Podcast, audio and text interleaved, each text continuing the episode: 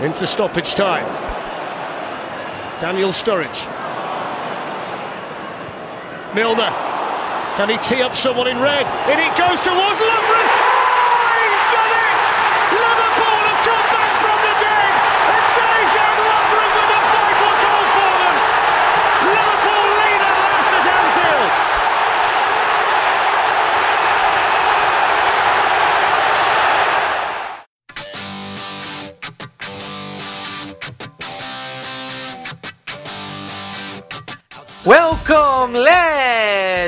O Melwood Pub está de volta! Primeira edição do podcast no ano de 2019 e eu trago aqui um tema maravilhoso. Antes de revelar o que será o assunto do programa de hoje, eu abro as apresentações com meu amigo Leandro Martins. Como é que vai, Leandro? Fala galera do Melwood Pub, estamos de volta! Um excelente 2019 para todo mundo. É isso aí, estamos aqui e vamos gravar falando sobre dinheiro, Maurício. É, o dinheiro vai ser muito importante no programa de hoje. Quem tá com a gente, a convidada de hoje, é a Carol Vago. Fala, Carol. Fala galera, novamente para a participação aqui diretamente do Real de Janeiro. E é isso daí, vamos falar um pouquinho de dinheiro. É, o Leandro e a Carol já falaram, dinheiro é o assunto de hoje. As finanças do Liverpool são o tema. Por quê? Bom, amigos, eu vou apenas fazer um preâmbulo aqui para explicar o porquê do assunto. Há muito tempo atrás, o Liverpool passou por uma crise financeira muito séria.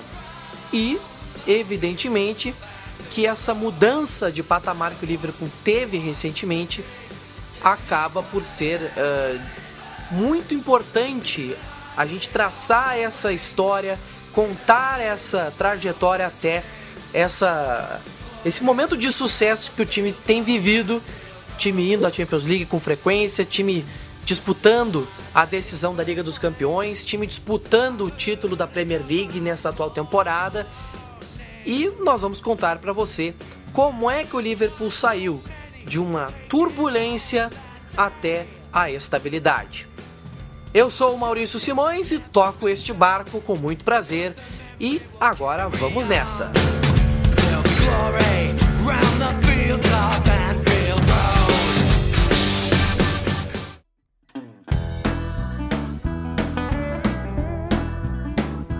Para abrir o assunto sobre as finanças do Liverpool, é importante a gente fazer já a introdução. O Liverpool, há alguns anos atrás, ele tinha como o chefão David Morse, também tinha como o seu chefe executivo Rick Perry, lá no começo da década. E estes uh, comandantes do clube, estes tinham uma missão bem complicada. O Liverpool vivia já é, próximo de um momento de ainda ter sucesso esportivo e tinha uma situação financeira até que estável. Porém, chegou um fenômeno no futebol inglês naquela época, início dos anos 2000, que é o time do Chelsea de Roman Abramovich, que trouxe um vasto uh, recurso financeiro para o clube londrino e mudou a história da Premier League. E os donos da época do Liverpool tiveram a seguinte ideia: já que na atual circunstância nós não temos condições de elevar a situação do clube a ponto de conseguir competir com o Chelsea e o Manchester United, que também de certa forma tinha sua situação bastante tranquila, para conseguir competir em um nível muito mais alto, nós estamos pensando em vender o clube. Duas situações aconteceram. Em 2004, o bilionário que foi primeiro-ministro da Tailândia, o Thaksin Shinawatra, ele ofereceu um investimento de 65 milhões de libras por 30% das ações do Liverpool. Porém, houve também uma outra oferta de 73 milhões de libras pelo magnata inglês Steve Morgan para comprar o clube. O Liverpool também recebeu, tempos depois, uma oferta do mundo árabe. Apenas para contextualizar, o Taksin Shinawatra foi dono do Manchester City tempo depois. Só para ter uma ideia de como é que as coisas estavam acontecendo no futebol inglês no começo dos anos 2000. Bom, estas ofertas, tanto do, do, do tailandês quanto do Steve Morgan, foram recusadas. Depois, teve então esta oferta de um sheik de Dubai e ao mesmo tempo também houve uma proposta de dois donos americanos, Hicks e Gillet, Tom Hicks e George Gillet. Eles conseguiram comprar o clube e conseguiram superar a concorrência do mundo árabe. Compraram o clube por 174 milhões de libras. Eles chegaram com o seu discurso pronto sobre tradição, sobre a torcida, sobre até um novo estádio. Houve um projeto de novo estádio. Mais adiante vamos esmiuçar um pouco essa história. Estes donos chegaram ao Liverpool em 2007. Apenas para contextualizar quem são essas figuras, o Tom Hicks era dono naquela época do Texas Rangers, times, uh, um time de beisebol da Major League Baseball. E também dono do Dallas Stars, equipe da NHL, que é a Liga Nacional de Hockey nos Estados Unidos. Enquanto o George Gillet Jr. era o dono do Montreal Canadiens, que é também um time de hockey e e foi também um dos donos do Miami Dolphins, time da NFL. Para o pessoal entender onde é que o Liverpool estava se metendo, Carol, conte-nos a situação do Miami Dolphins para entender que tipo de gente estava assumindo o Liverpool à época. Bom, galera, é, como o Maurício já explicou, deu para perceber que o foco principal tanto do Gilet quanto do Hicks, não era exatamente o futebol, o soccer deles. Então, assim, é, partindo de, de dois possíveis donos, no caso, antes do aceite da proposta e dos donos após o aceite, é, dava para perceber que não existia muita proximidade desses, desses dos dois donos, dessas duas pessoas que estavam encabeçando esse novo projeto com o esporte. Então, assim, é, foi um tanto quanto contraditório na época você ver eles falando sobre tradição, sobre é, até um pouco de um pouco de diferença de você ver um cara que não que não entendia muito bem sobre futebol falar sobre o jeito do Liverpool de fazer futebol. Então assim, é, ao longo dos anos é, mais espe especificamente com relação ao Miami Dolphins, que é um time que eu tenho um pouco mais de de conhecimento por acompanhar a liga, é, a gente não vê é, sucesso, digamos assim. Primeiramente por estar tá frequentemente jogando contra times bons, especialmente rivais das divisões do, do, do Dolphins. O time não tem sucesso há muitos, muitos anos, desde que teve o seu lendário quarterback Dan Marino, que também não chegou a, a ganhar um Super Bowl. Então, assim, o modelo de gestão que se falava na época no Dolphins não eram dos melhores. A dominância na, na divisão deles era completa pelo New England Patriots. Então, digamos assim, em questões de sucesso esportivo, os dois novos donos do Liverpool nunca tiveram muito. E, então, assim, é, eles já eram conhecidos por priorizar o lucro apenas. É, então, esses caras chegando no Liverpool e falar sobre tradição, sobre trazer a torcida de volta mais forte para dentro do clube. Foi uma situação bem complicada e que de cara já deixou todo mundo assim. Ah, pera, quem são esses caras? Quem são esses americanos que estão chegando aqui? É, o Liverpool foi uma cidade que sempre teve muita, muita ligação com os Estados Unidos. É, mesmo antes da Primeira Guerra Mundial, até com, por causa das questões comerciais, portuárias. Então, assim, apesar dessa ligação, é como se você tivesse estranhos dentro do clube a partir daquele momento, estranhos que claramente priorizavam é, o dinheiro. Se eu não me engano, foi inclusive o próprio Hicks que chegou a falar abertamente que a prioridade dele era lucro. E não o sucesso esportivo do Liverpool. Então, a partir daí, você já consegue ter uma noção de quem passou a administrar um clube tão grande como o Liverpool na época, né? Exatamente.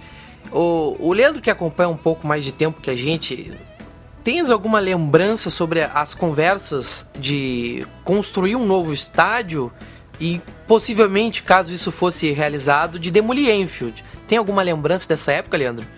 Bem, eu tenho, tenho um pensamento bem, bem rápido. Assim que, que alguém me lembra sobre as conversas de construir um novo estádio, vem na minha cabeça: falência. Porque assim que começaram a, as conversas sobre construir um novo estádio, as coisas ainda estavam talvez se estruturando antes de antes de ser dito ao público e meio que eu acho que foi foi vinculado para a grande massa meio que prematuramente. Acho que era uma coisa que não não estava no que não estava no orçamento até então, mas a, quando surgiu é, essa conversa de construir um novo estádio, eu pensei, e Enfield? Sim, Enfield tem, tem uma história gigantesca no futebol. Enfield tem um, tem um poder no futebol. Assim, a, as famosas noites europeias de Enfield elas são definitivamente famosas. Então você não tem como como demolir um estádio que faz parte do clube tanto quanto quanto todos os jogadores que passaram por ele, quanto todos os técnicos que passaram por ele. E eu sempre fui contra a, a demolição de Enfield. Claro que ao longo dos anos a gente acabava percebendo que outros estádios estavam se modernizando. Uh, o Arsenal estava estava lançando o seu novo estádio. Uh, nós vimos também ao longo dos anos o novo Wembley, que hoje é apenas o Wembley mas vimos muitos estádios na Europa sendo modernizados, sendo construídos, uh, sendo demolidos e construídos novamente. A gente vê agora atualmente uh, todo, todo esse problema com o atraso na construção do, do novo White Hart Lane do Tottenham. E, e a gente vê como ficar longe de casa tem sido prejudicial para o Tottenham uh, em todos os jogos que tem, tem feito no Wembley. Uh, eu acho que demolir o Enfield, além de ser uma, uma ideia nada inteligente com, com relação a você vai investir muito, gastar muito em um novo estádio, talvez não, não seja a melhor solução para ter mais público. Foi também uma, uma ideia precipitada que acabou sendo descartada. E após ter sido descartada, criou-se o pensamento de que por mais que Enfield fosse modesto aos padrões mais luxuosos de estádios do mundo, Enfield ainda poderia também ter o seu luxo, poderia ter a sua modernidade e poderia sim ser expandido de uma forma que não que não quebrasse é, um pouco da magia de alguns torcedores, porque muitos, muitos milhares de torcedores que faleceram enquanto torciam para o Liverpool é, eles tiveram suas cinzas jogadas no gramado. E aí é uma coisa que eu não perdoaria. Assim, independente, o Liverpool poderia trocar de estádio, poderia fazer o que fosse em seguida. Mas aí é uma coisa que, que eu não perdoaria. É, o fato das cinzas dos torcedores estarem ali, naquele gramado, o fato de, de todos respeitarem aquele local como uma casa, de fato, faria com que minha parte, como torcedor do Liverpool, ficasse um pouco órfão. Acho que. Assim, eu até me arrepiei agora ao falar isso, porque uh, o, o meu pensamento é de que tudo, tudo na história do clube ajuda o clube a ser o que ele é. Eu acho que, no momento atual, destruir Enfield seria um passo para trás. Eu acho que não seria uma, uma boa ideia, principalmente porque é como se você estivesse assinando que, que o clube cortaria um pedaço da sua história. Sim, é, o, o estádio novo, ele não levaria o nome Enfield. Então, o Enfield, de, o definitivamente iria desaparecer e viraria uma, uma lembrança E eu acho que, que isso não deve ser feito. Eu acho que a, a placa This is Enfield, ela significa muito, muito mais do que algo pendurado na parede. Eu acho que muitas coisas positivas aconteceram com o longo tempo, com o dinheiro investido com a troca de donos. E o fato de não demolir Enfield fez com que eu olhasse com bons olhos. Mas o que você acha disso, Maurício? Você particularmente, você acha que o fato de Enfield ser tão histórico, tão emblemático para a história do futebol, é, seria justo você demolir? Eu acho que não. Ainda mais numa época em que o clube já estava numa situação ali de tentar. Incerteza, né? A gente não sabia o que ia acontecer. Essa parte da falência é verdade. O time poderia sim decretar falência se resolvesse gastar dinheiro construindo um novo estádio. Porque o estádio não é barato. Para você, você, meu cara torcedor, minha cara torcedora. É, a Carol sabe, a Carol já deve ter construído uns 3, 4 estádios. Mas você vai criar, criar um estádio, você não cria um estádio com pouco dinheiro. A gente viu isso nos estádios da Copa do Brasil. Você gasta muito. Uh, assim, independente de como seja tratada a situação dos estádios, é, se alguém resolve superfaturar com aquilo ou não, mas independente, você gasta muito para construir o estádio. E o Liverpool tinha esse dinheiro? Não tinha. Não. Aí que eu vamos, aí que a gente vai chegar na, na situação que vem pela frente.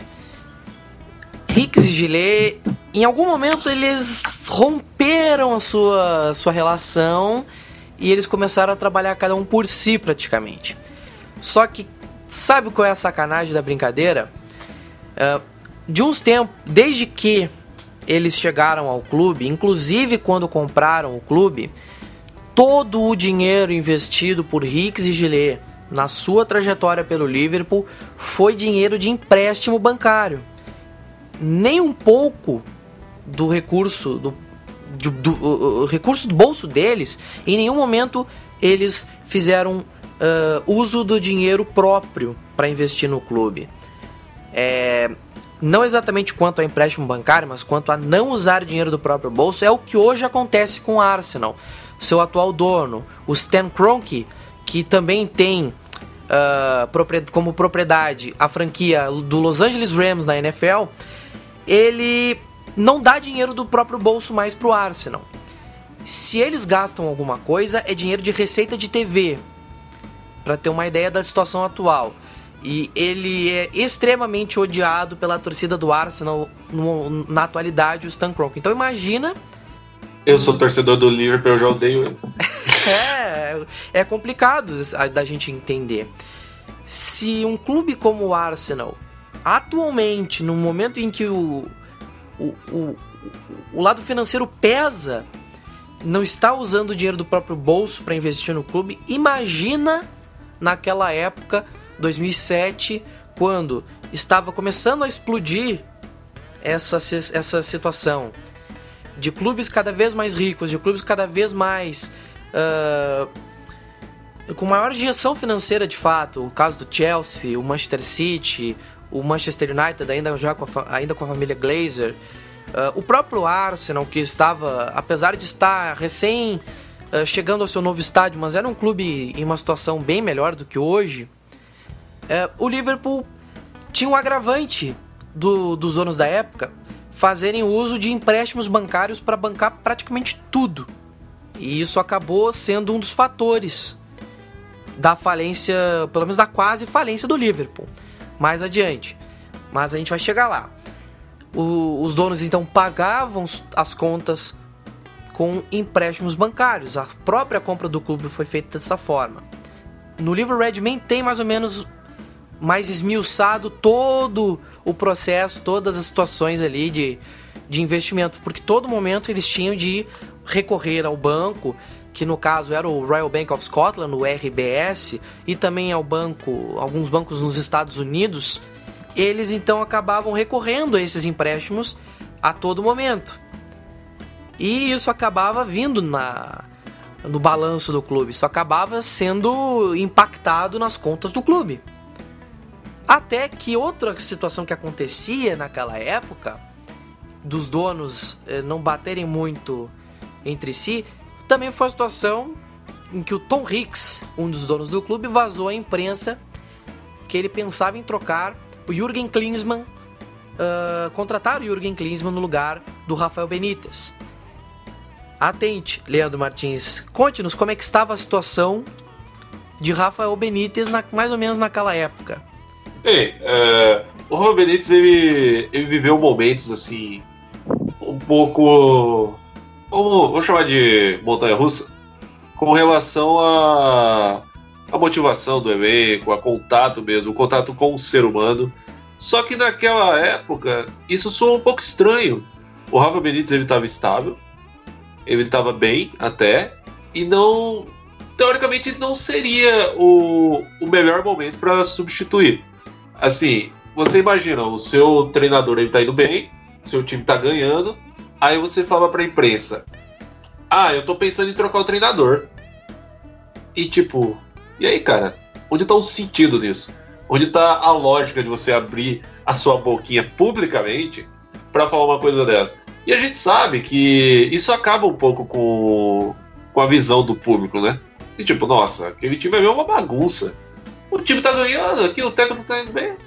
Por que que tá acontecendo? É, o, o Benítez ele não era o melhor técnico do mundo. Mas o Benítez ele naquele momento em especial, o Benítez não estava deixando tanto a desejar quanto, quanto o nosso querido Riggs achou que estava. O fato dele falar isso publicamente, eu acho que começou a ruir definitivamente tudo que tinha que tinha que ruir ali. Porque a relação dos donos ela já estava conturbada. É aquilo que o, que o Maurício falou. Eles começaram a pensar, cada um por si, e tipo, dane-se o resto eu vou fazer uma coisa, o Maurício vai fazer outra, Carol vai fazer outra. Então pronto, cada um decide uma coisa, o meu pub vai vir como?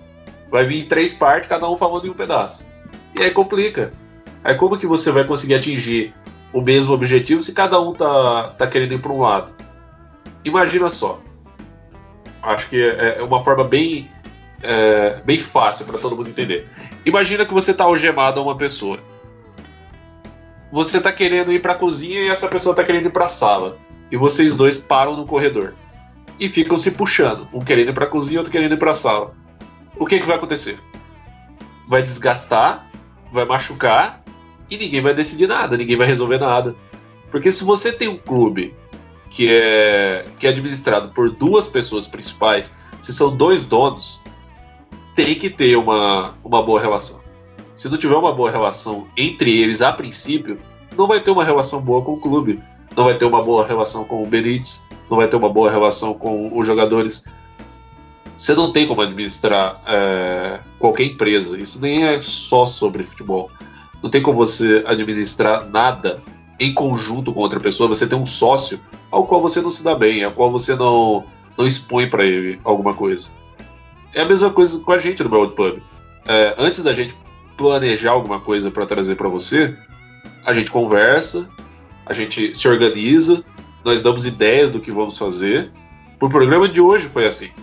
E, e entramos em comum acordo. Se tiver alguém que, que tá falando, entre todos nós que participamos, se tiver alguém que tá falando, não, isso é ruim, eu acho que isso não dá certo, a gente não faz aquela ideia. Por quê?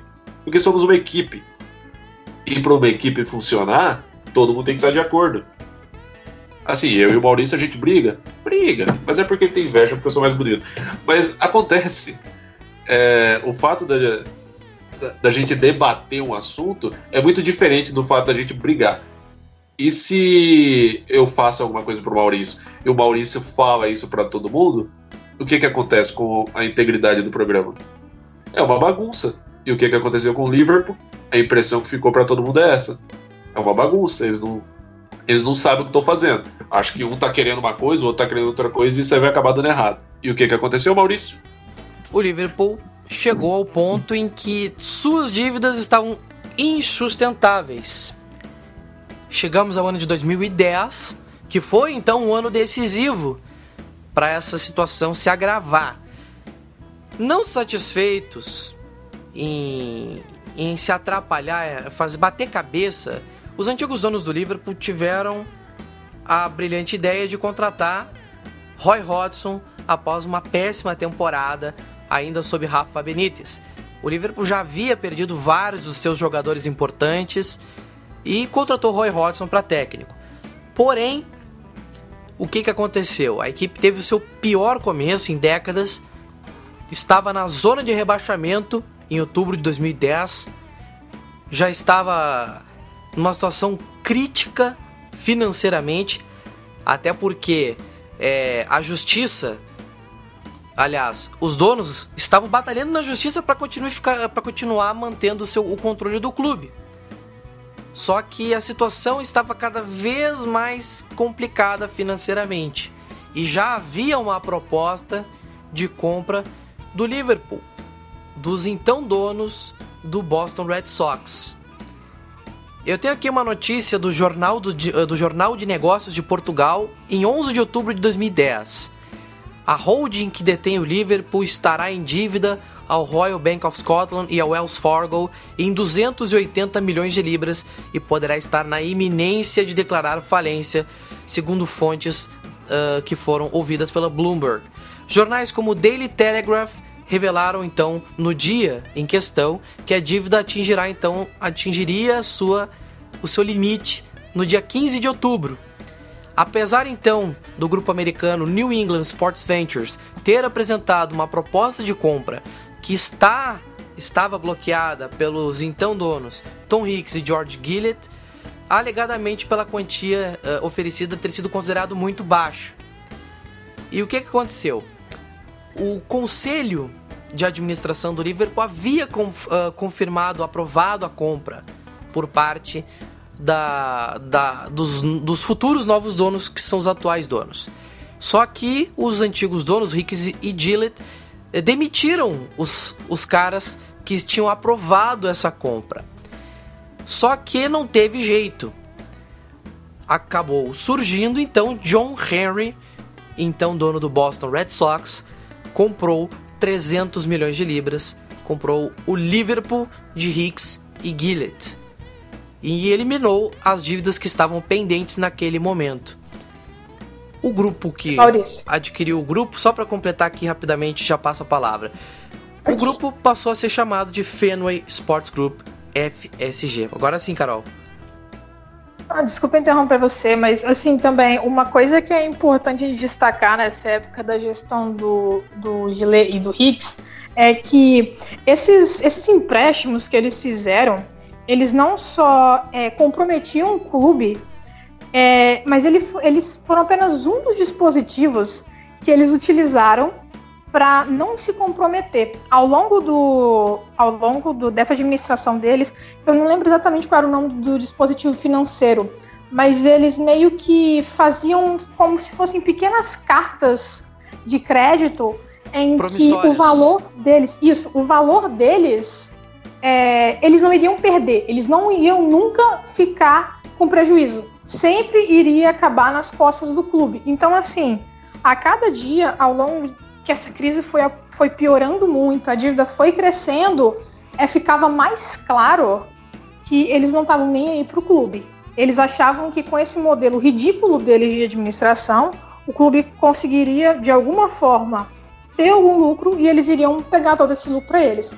Então, assim, além de falir praticamente o clube, eles ainda fizeram com que, quando o clube tivesse condições de pagar por alguma coisa, eles ainda iriam acabar com o dinheiro, mesmo não sendo mais os donos, digamos assim, por conta de todas essas promissórias, essas, essas cartas de valores, como se eles também tivessem fazendo empréstimos ao clube. Eles nunca injetaram dinheiro próprio. Então, foi um modelo bem complicado. E, assim, essa questão da demissão do, do, da comissão que aprovou a venda do clube foi assim ridículo mostrava como como eles também tinham uma forma de administrar autoritária no clube. Uma coisa que não cabe para quem quer ter o, uma administração correta e reestruturar um clube que sempre foi muito grande.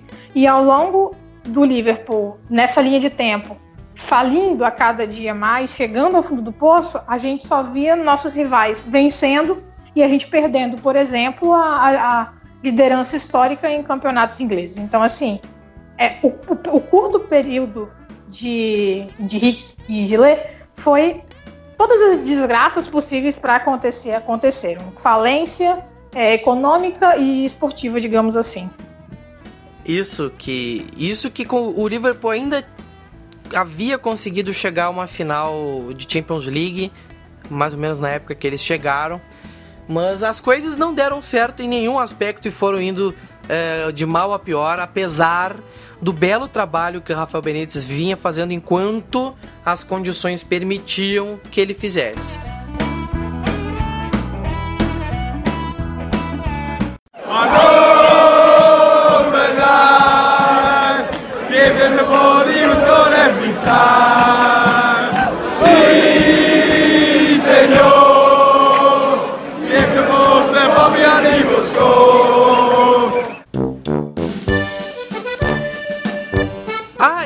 Amigos, chega a era FSG no Liverpool.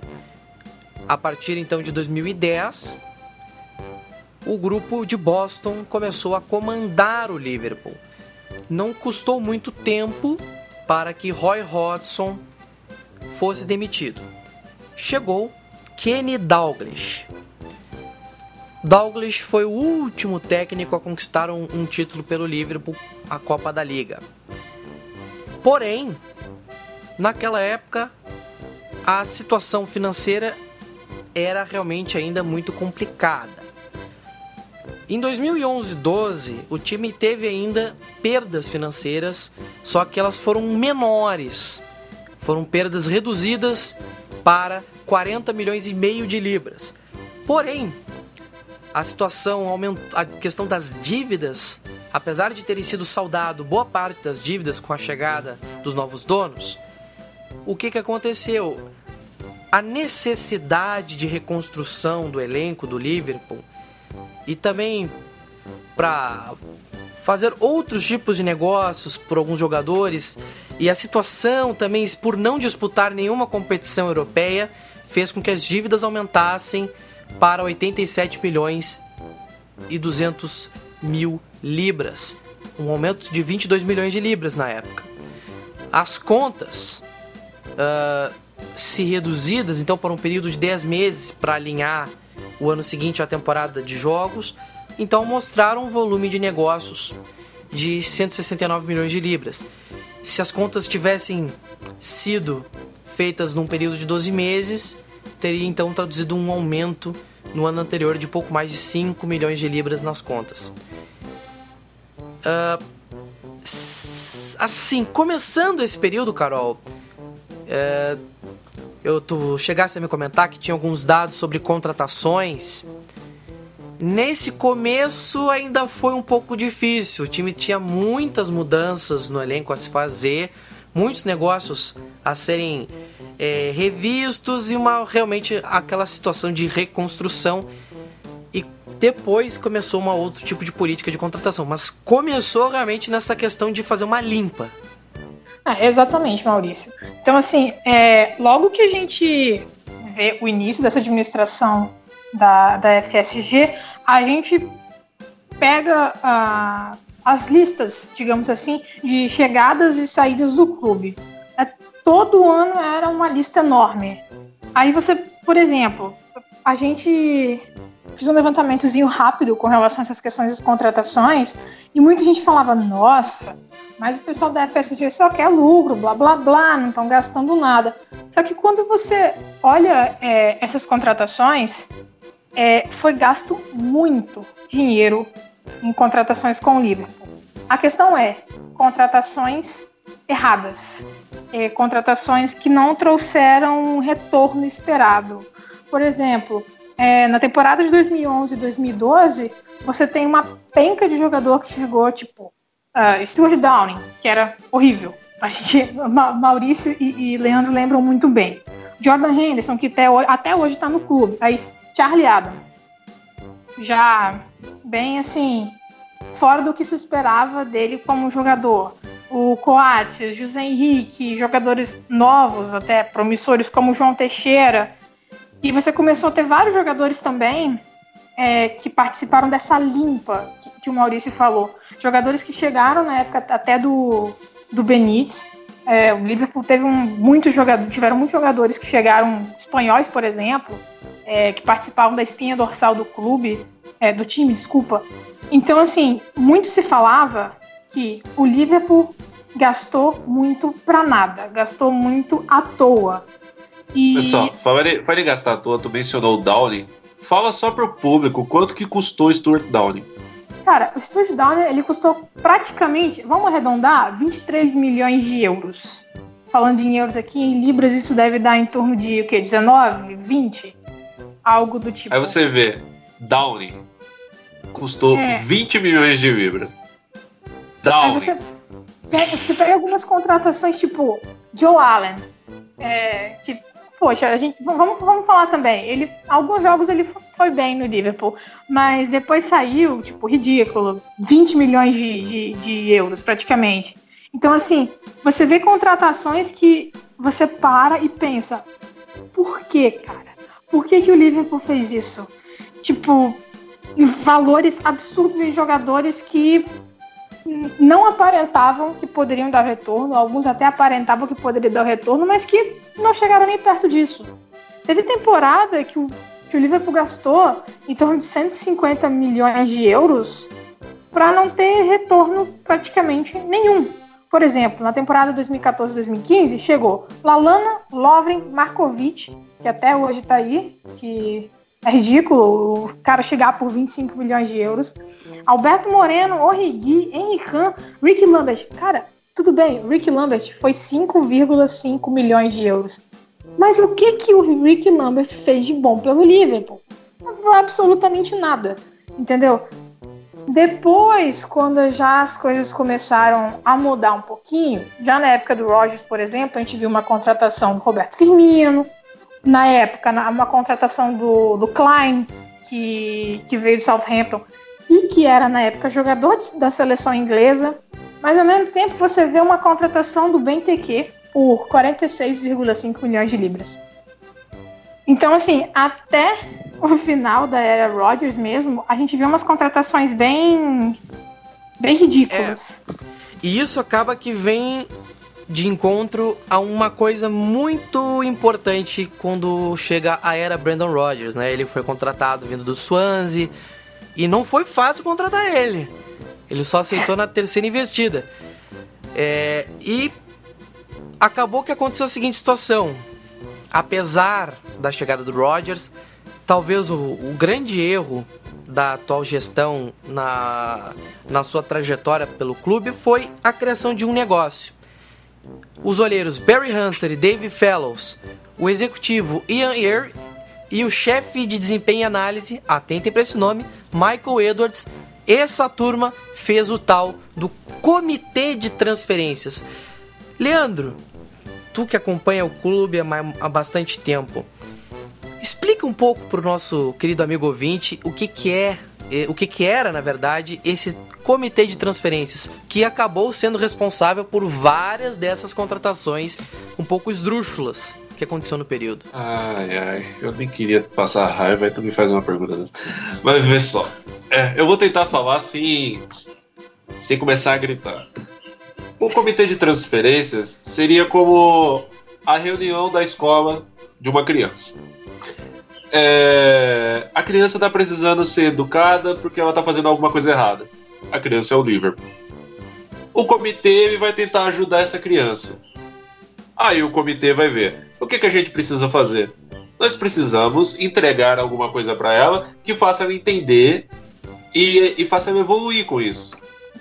Aí o comitê vai e reúne algumas soluções.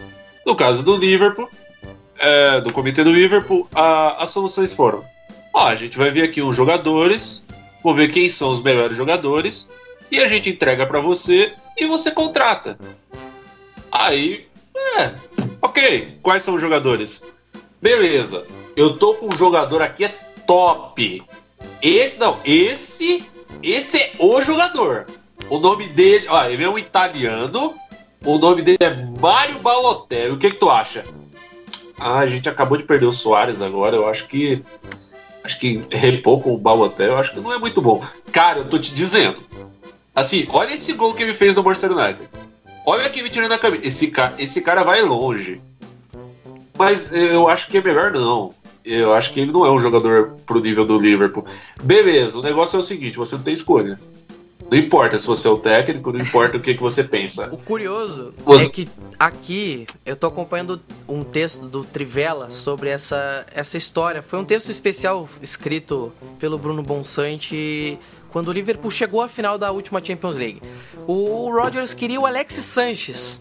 E aí aconteceu dele preferir ir para Londres. E aí veio essa história do Balotelli. Isso foi, isso foi realmente complicado, porque na, na época, é, obviamente que eu tentei colocar um pouco mais de humor, porque é uma, uma situação que irrita. Você, como profissional, você se irrita com isso. Você tá trabalhando e o Rodgers, assim, a gente tem muitas críticas à, à forma como ele levou o time, principalmente no final, claro, porque a gente sabe que chegou um momento ali que, que já não dava, tava ficando, tava ficando ruim.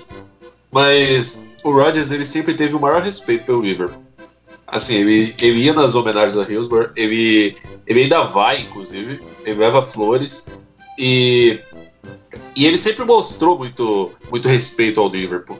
Eu acho que até assim o fato dele hesitar em aceitar o Liverpool de imediato era porque ele era um técnico novo, ele estava chegando e estava ganhando espaço ainda e do nada ele vai pegar o, um time que é que é enorme, um time que tem um grande destaque mundial, mas que não vive um bom momento.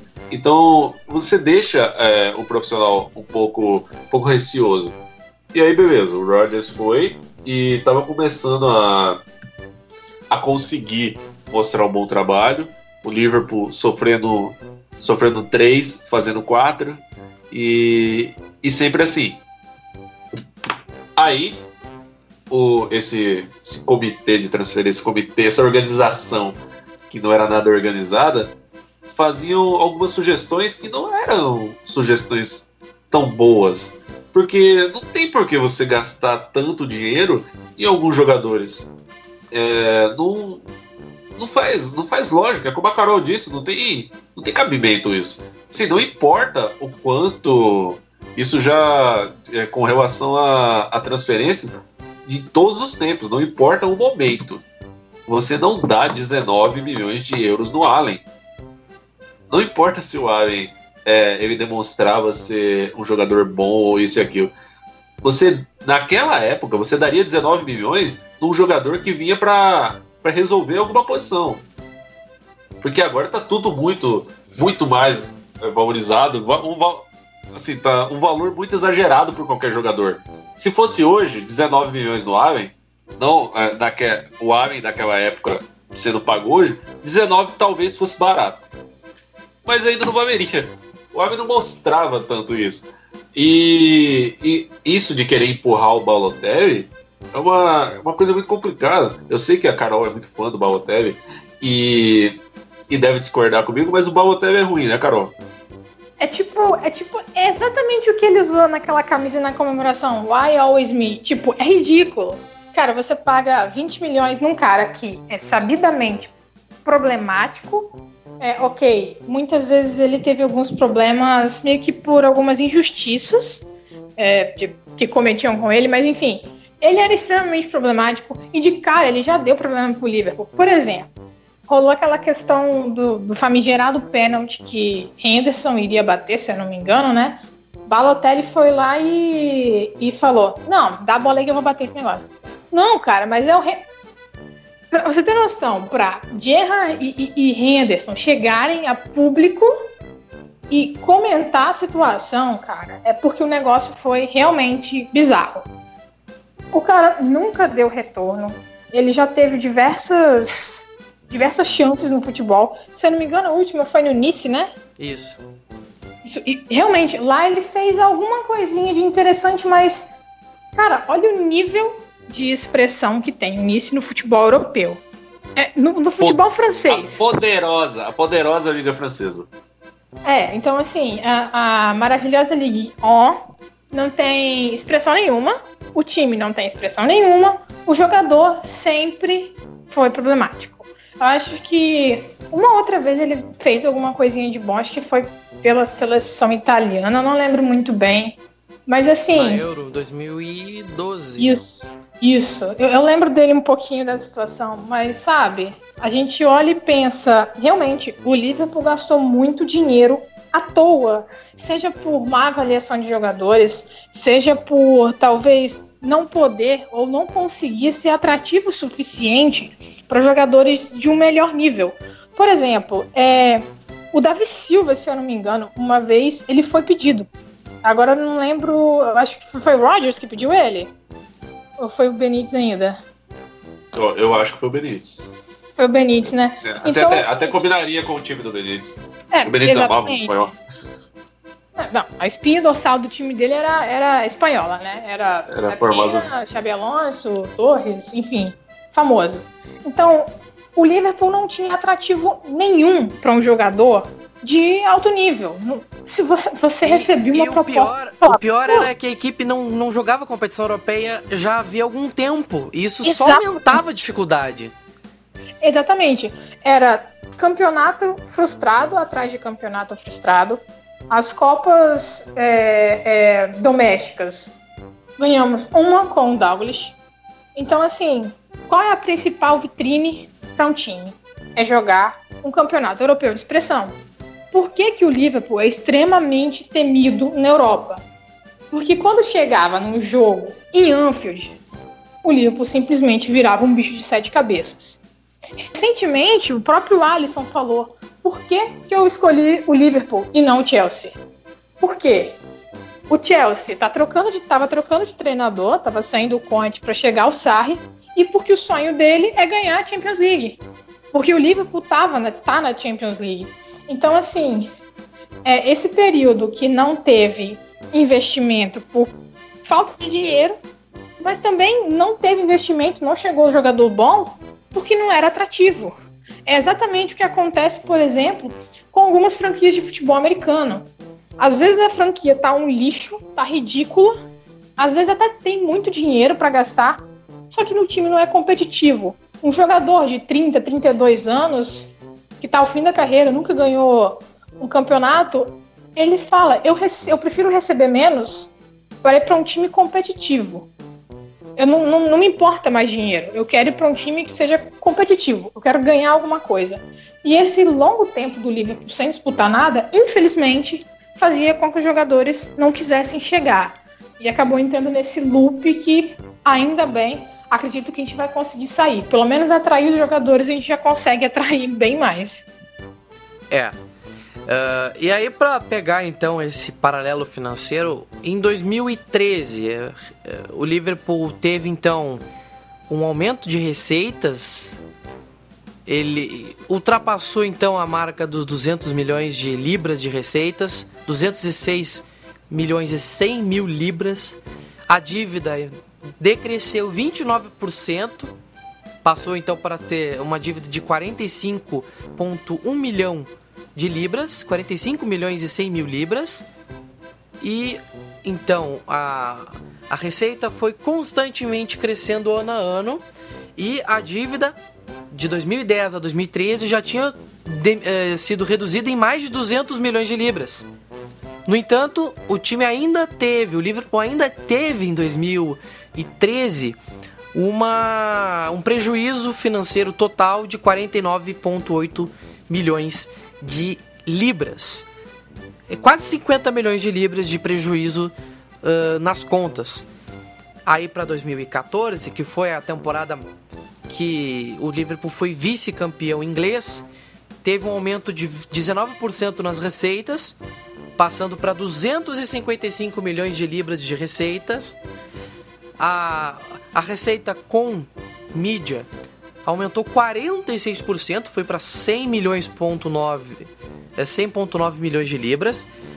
Receitas comerciais aumentaram 5% indo para 103.8 milhões de libras e pela primeira vez em muitos anos o Liverpool fechou no azul. Teve um lucro total de 900 mil libras. Quase praticamente um milhão de libras. pouca coisa, mas se comparado com o que a equipe vinha sofrendo anteriormente, já é um progresso estratosférico. Até porque. Pra quem só dava prejuízo, né? O prejuízo que já era de 50 milhões de libras, praticamente, foi para um lucro, ainda que tímido. Porque, ó, mesmo, assim, pra, pra gente que, que assiste futebol, acostumado com grandes números, a gente não, não repara, mas se fossem 50 libras, 50 libras, o dinheiro que o inglês geralmente gasta num pub, ou compra um ingresso pra assistir o jogo, 50, 50 libras. Se ganha 50 libras, é, já era uma grande evolução. Porque pra quem tava, tava só no prejuízo de 50 milhões, você começa a, a ganhar um pouquinho a mais, já mostra que muita coisa mudou. Exatamente. E, e ainda teve o aumento das receitas com televisão, o valor do dinheiro de televisão foi é, aumentando e o Liverpool começou então a se tornar sustentável. E em 2015, que foi o ano da venda da temporada, né, da venda do Luiz Soares, aí sim teve uma inflação bem grande da, do, do lucro do clube. Mas ao mesmo tempo continuou aumentando seu poder de receitas. O Liverpool teve então mais uma vez um aumento de receitas e conseguiu ter um lucro bem considerável para através da venda do Luiz Soares. E começou o seu investimento, os donos começaram a investir um valor para a expansão de Enfield. Aí que está o primeiro passo para um outro tipo de receita ser atingido. As receitas com o estádio vão acabar tendo um outro nível com essa, ah, com essa mudança né, no status do estádio que vai passar, ah, dali em diante, passaria a ser aumentado.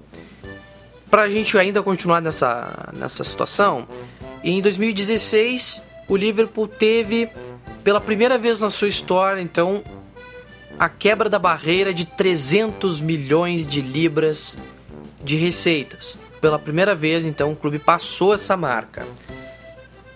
Só que, ao mesmo tempo, a equipe não teve lucro na temporada 15-16, por conta, claro, da demissão do Brandon Rodgers e de todos os trâmites de contratação do Klopp. Então isso demanda muito dinheiro sendo gasto para pagar as multas contratuais, é, o valor financeiro, claro, de um técnico que estava num patamar diferente, sendo um salário diferente.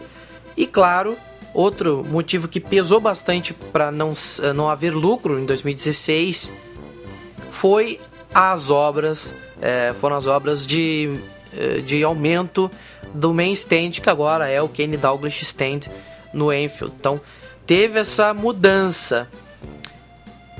Porém, teve, claro, o aumento contínuo aí das receitas com dinheiro de TV. Uh, a, e contrapartida, a parte comercial ela teve um decréscimo pequeno, assim como houve um aumento pequeno da, do, do dinheiro de, de televisão. E claro, essa parte comercial ela, com certeza foi afetada muito pela obra que aconteceu no estádio. E o último dos balanços financeiros divulgados sobre a temporada 2016-17 apenas deve ser divulgado em março, o balanço da última temporada, mas o time teve um aumento vasto de receitas para 364 milhões de libras. O Liverpool já teve novamente um lucro de 39 milhões de libras. E começou a aumentar o seu investimento. 91 milhões de libras em jogadores, 95 milhões de libras eh, investidos na temporada anterior em infraestrutura, que é a parte do estádio. Novos jogadores e, mais uma vez, um investimento da, da, da, atual gestão em, em, em estrutura para a, a construção do treino, o centro de treinamento de Kirkby. Um valor de 50 milhões de libras, então, iniciado. O, o Liverpool, então, teve essa progressão financeira. Um clube que tinha mais de 300, uh, quase 300 milhões de, de, de libras de dívidas, passou a ser um clube lucrativo.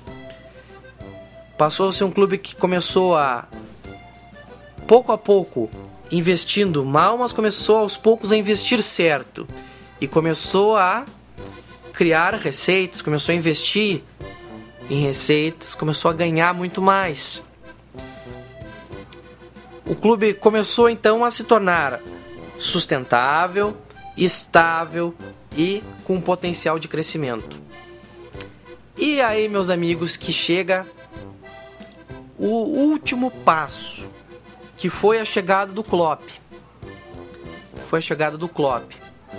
Depois de um tempo, a primeira temporada foi aquela coisa difícil, mas o Liverpool conseguiu então, na primeira temporada cheia do Klopp, já ter a nova arquibancada pronta, um aumento bem considerável de receitas por conta disso, porque o estádio ficou maior, então acabou tendo então o seu uh, sua receita de estádio muito mais engordada. E aí eu quero chegar na figura que talvez seja uma das mais importantes. Eu não falo especificamente do Klopp, porque ele foi é, a engrenagem principal, evidentemente, para essa mudança de mentalidade do clube. Mas eu queria falar do Michael Edwards, que é o diretor esportivo do Liverpool hoje. Ele fez parte do famigerado comitê de transferências, mas com o tempo, depois da saída do Ian Ayr do cargo de, de executivo do Liverpool, ele, o Michael Edwards, depois de um tempo foi apontado. Porém, sua relação com o Klopp foi muito, muito boa. Desde o começo, muito próxima. Eles tiveram uma relação bastante boa como, em termos de comunicação. Eles se entenderam muito bem desde o princípio. Tanto que quando o, o Edwards foi apontado o novo diretor esportivo, o Klopp é, deu a seguinte declaração: Michael é absolutamente a pessoa certa para o cargo. Ele tem o conhecimento, ele tem a expertise e a personalidade para florescer no cargo. E a partir de 2017, e a gente até pode considerar 2016, 17, e a Carol também pode trazer mais esses dados, que já é a mudança de mentalidade com a chegada do Klopp a partir da primeira temporada cheia os jogadores começaram a querer vir para o Liverpool. O time se tornou atrativo, não só financeiramente, mas com a chegada do Klopp, esportivamente o Liverpool já aumentou a sua capacidade de ser atrativo, porque tinha chegado a uma final de Copa da Liga e chegou à final da Europa League. Exatamente isso, Maurício.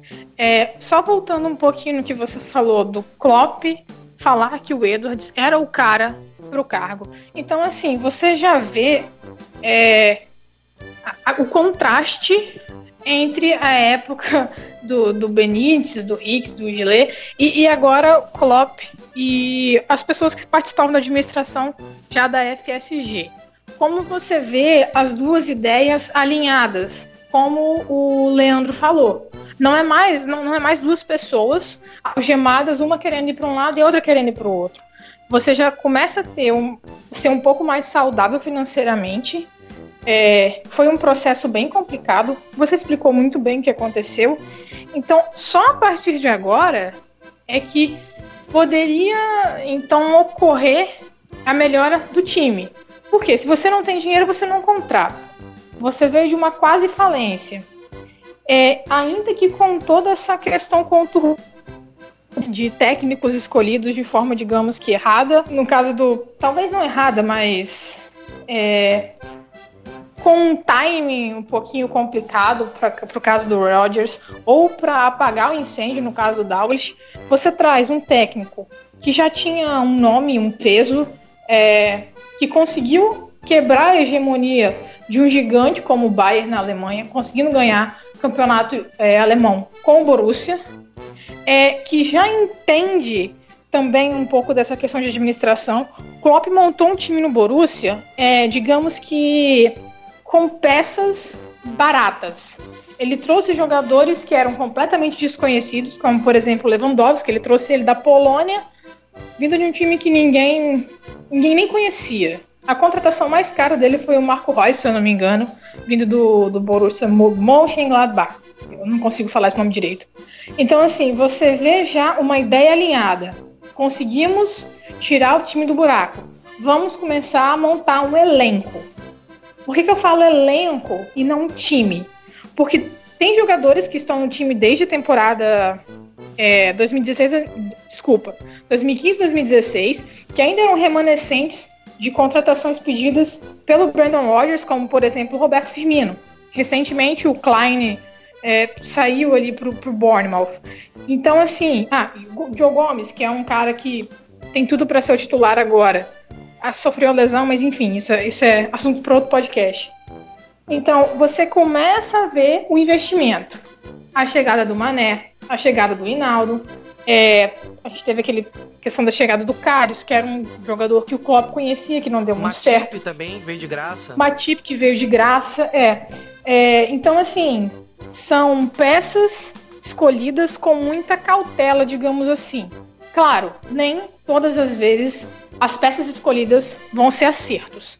Elas podem demorar a render, como por exemplo foi o caso do Robertson.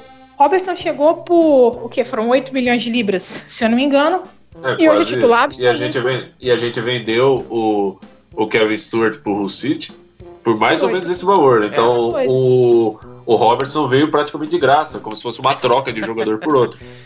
Agora analisem, É, qual é a lembrança do torcedor do Kevin Stewart? Nenhuma. não. Qual, qual é a lembrança do Robertson? Pré-temporada. Pré-temporada, o Stuart. Então, assim, você vê um time que está conseguindo balancear contratações pontuais, extremamente é, eficientes, como é o caso do Robertson. É, vamos falar também com a questão do, do, do Joe Gomes, por exemplo, que chegou na época do Rodgers, mas chegou por nem 5 milhões de euros na época. Então, assim, é, você contrabalanceia isso com peças como o Van Dijk, que chegou por valores estratosféricos, digamos assim, mas que resolveu o problema. Já é diferente, por exemplo, do que a gente estava falando do Joe Allen. O Joe Allen chegou por 20 milhões de euros, o que na época era um valor absurdo. Hoje, por 20 milhões de euros, você não contrata ninguém interessante. Hoje, 20 milhões de euros é muito Não contrata nem o vezes- próprio Allen. É. É, não contrata nem o próprio E o mais engraçado é que antes o Liverpool gastava muito em peças não tão boas, mas agora tem a combinação poder de atração, que é competição internacional, técnico Jürgen Klopp, e o time começando a ser competitivo.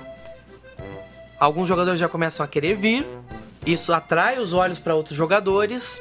Opa, o pessoal tá começando a querer ir para lá, tem alguma coisa de bom aqui. Então essa combinação, recuperação do lucro do clube ser lucrativo e não dar prejuízo. A contratação do Klopp na hora certa, que foi o momento que precisava dar o salto. E claro, o resultado começando a aparecer, esses, esses fatores inevi- foram inevitáveis para essa essa fase do Liverpool gastar um montante grande, mas em jogadores que de fato possam eh, entregar um resultado bom em campo. Então a mudança foi do perfil de investimentos e do tipo de observação de jogadores. É, é uma observação muito mais clínica e precisa. Porque o, o, o Michael Edwards, por exemplo, é o cara que f- faz aquela aquele scout, aquele cara que pega a lupa. O Klopp é o cara que pede o negócio e tem lá os donos que assinam o cheque. É, é essa combinação que faz dar certo. Pode, pode Um A continuar. parte exemplo, mais- Maurício. A, par- a parte mais fácil, olha que estranho, cara. A parte mais fácil é a parte de quem paga, que é, É. a parte mais importante.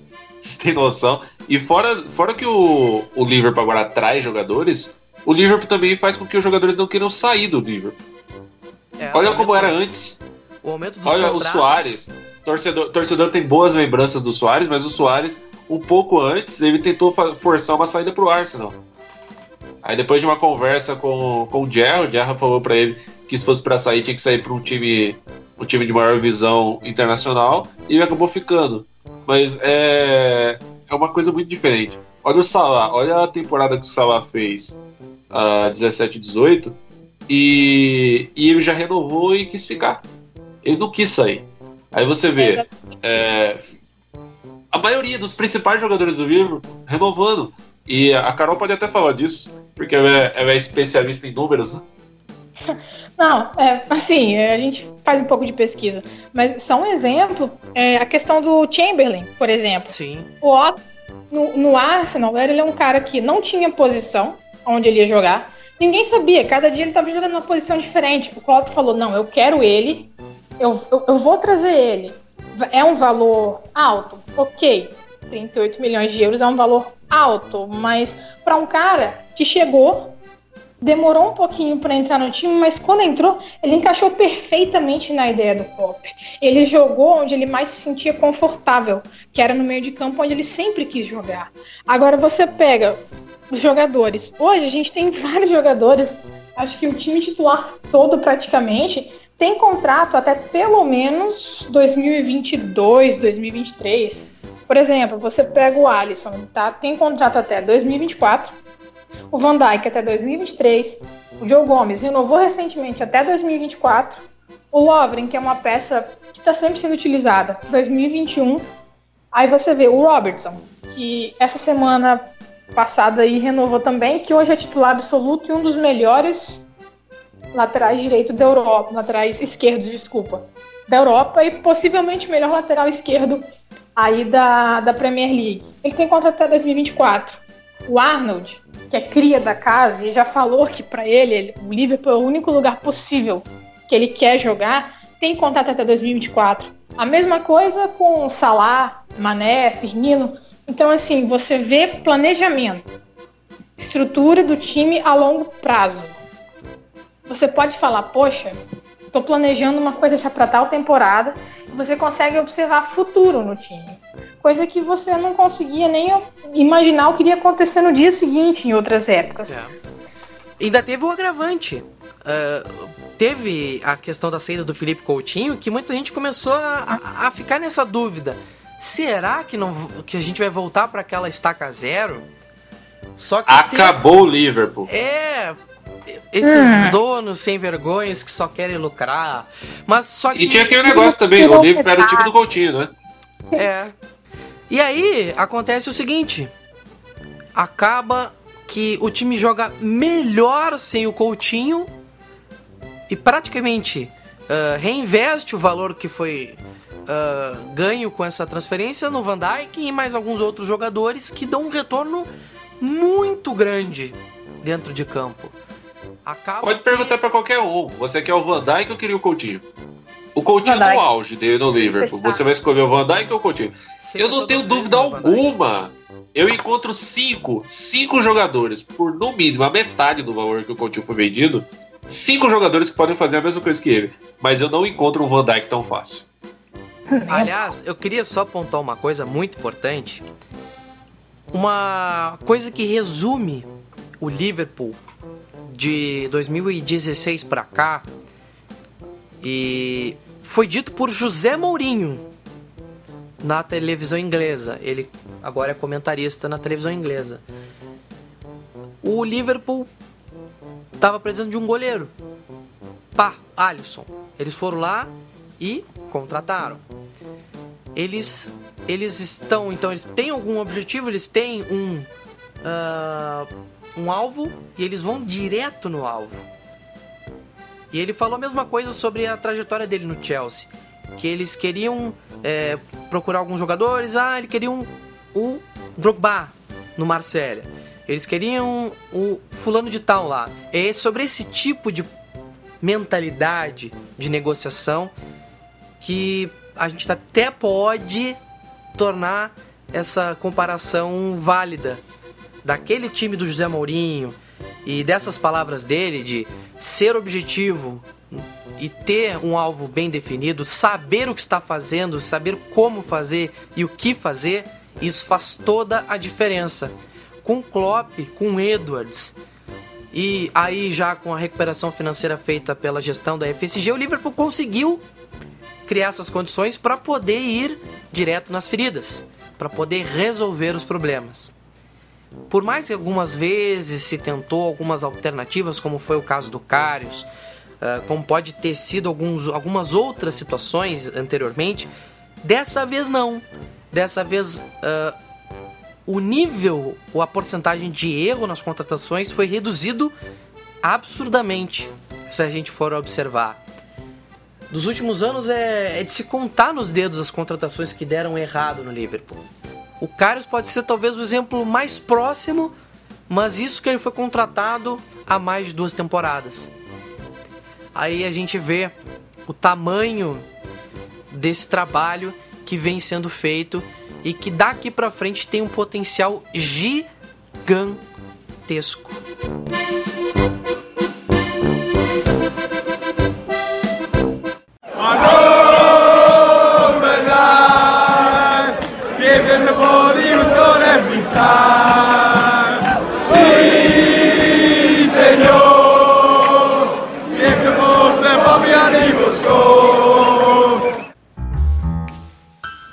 Fechar o programa de hoje, eu queria então, do Leandro Martins, a dica cultural que você tem para trazer para o nosso público.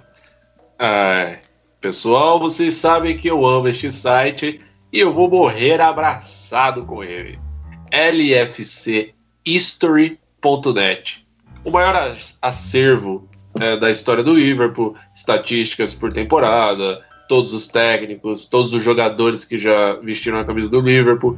Então é, é, um lugar que eu acho fantástico. Inclusive, se um dia eu, eu encontrar o criador desse site, irei dar um, um beijo na boca, porque ele é maravilhoso. O site, não a pessoa, talvez a pessoa seja. Mas é isso aí, pessoal. Visitem e podem sim beber do conhecimento do site, porque é maravilhoso. Carol, que dica você tem para nos trazer?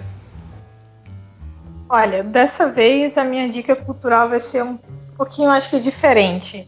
É...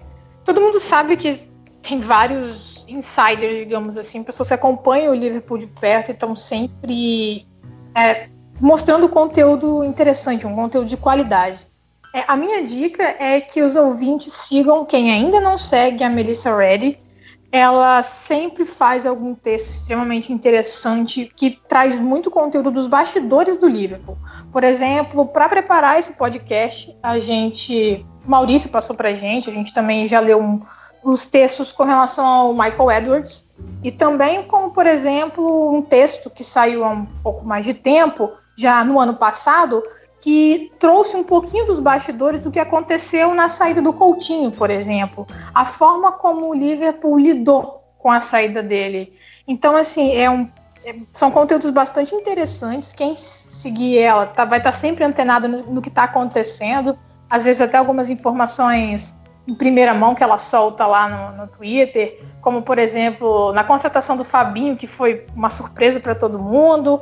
Ela foi uma das primeiras a noticiar, junto com o Paul Joyce e o, o James Pierce. Então, fica a dica aí, sigam a Melissa lá no, lá no Twitter. Ela tá sempre postando alguma coisa interessante, trazendo dados é, interessantes com relação ao Liverpool, dados históricos, atuais, enfim. É, vale a pena aí, que é muito conteúdo que a gente sempre consegue absorver lá. Muito bem. Eu tenho duas dicas em uma. A primeira, rapidamente, Siga o perfil oficial do Liverpool no Brasil, arroba LFC Brasil, apenas para representar aqui o Cledi Cavalcante, que espero que muito em breve volte para a nossa querida mesa de debates. Então, só para fazer o jabá do meu querido amigo Cledi Cavalcante, siga arroba LFC Brasil. E a dica que eu trago é um site espetacular chamado Tactical Board. Ele é Tactical, é, tactical Board traço. Aliás, eu vou refazer. Esse site, o Tactical Board, lá na internet, tactical-board.com. Ele é um, um plano, uma mesa tática, um, um plano tático que você pode escolher entre dentre vários esportes, desde o futebol, o nosso futebol, ao futebol americano. Você pode colocar lá é, quantos jogadores você quer no, nas táticas, no futebol 4-4-2, 4-2-3-1, e você pode fazer uma animação de um jogo. Você pode fazer uma animação de qualquer um desses esportes que tem lá. Por exemplo, eu tô fazendo aqui e tô achando sensacional, inclusive. Cara, é, é, é encantador demais, assim, eu... A primeira vez que eu vi foi o nosso amigo Duarte fazendo uma animação de um, de um momento do Liverpool no jogo contra o Manchester City, se não me engano, agora não tenho certeza. Mas ele eu, foi a primeira pessoa que eu vi usando. Eu me senti muito curioso para conhecer o site e dei uma pesquisada legal lá. E foi espetacular a animação que eu fiz. Eu tava jogando no, no videogame um, com um time e eu acabei, ah, vou tentar simular o que eu faço ali no videogame, a mecânica, para ver se realmente é legal esse site. E você pode fazer a trajetória da bola, os jogadores, tra a trajetória dos jogadores em campo. Se você botar o adversário, vai mostrar como é que a defesa vai fazer o balanço indo para lá e para cá, como os jogadores vão se movimentando. E você pode regular a velocidade, se você quer ver numa velocidade lenta ou numa velocidade rápida. É simplesmente uma maravilha de site. Eu até testei também em futebol americano. Eu fiquei muito curioso. Eu montei lá uma formaçãozinha de futebol americano e fiz ali algumas jogadas para ver se, a animação ficaria legal. E é muito legal o site. Eu, re, eu, realmente recomendo. Tactical Board é o nome do site. Então lá, tactical-board.com e você não pode perder esse site que vale muito a pena conferir. Dá de fazer uma animação muito legal. E muito obrigado pela sua participação aqui, Carol. Foi um, um grande podcast. Foi realmente muito bom te receber aqui. Sempre portas abertas para voltar. É isso, Maurício. Eu, eu que agradeço aí o convite. É sempre muito bom conversar sobre o Liverpool, especialmente nesse caso de um, de um assunto tão complicado que que muitas vezes a gente acaba falando sobre essa questão de dívidas e tal, aqui sobre futebol brasileiro, né? E a gente vê como, como essa situação é tratada de maneira diferente lá fora, né? Então, assim, você vê times aqui com a dívida lá em cima e nada acontece, continua tudo normal, enquanto a gente ou outro, algum outro time praticamente foi vendido ou faliu por conta dessas dívidas. Então é sempre interessante trazer essa perspectiva diferente é, de como rola uma administração séria de um clube e trazer sempre informação nova para a galera que ouve a gente. Eu que agradeço e até a próxima. Leandro Martins, até a próxima. Muito obrigado mais uma vez, Maurício. Obrigado pela sua presença, Carol. Lembre-se, arroba Leandro Wikipedia, arroba LFCS Brasil, Liverpool Supporters Brasil e até a próxima. Você segue o Mel do Pub no Twitter, arroba Mel do Pub, nos segue também no Instagram, lá, arroba Mel do Pub, então você não se perde. O Mel do Pub está disponível para você ouvir e assinar no Google Podcasts para você que tem Android, também no iTunes para você que tem iOS e claro no Spotify caso você queira alguma opção diferente. Você também pode nos ouvir pelo Anchor, entre outros agregadores de podcast. No mais, agradecemos imensamente a sua audiência. O Mel Pub volta em breve com mais podcasts. E tchau, tchau!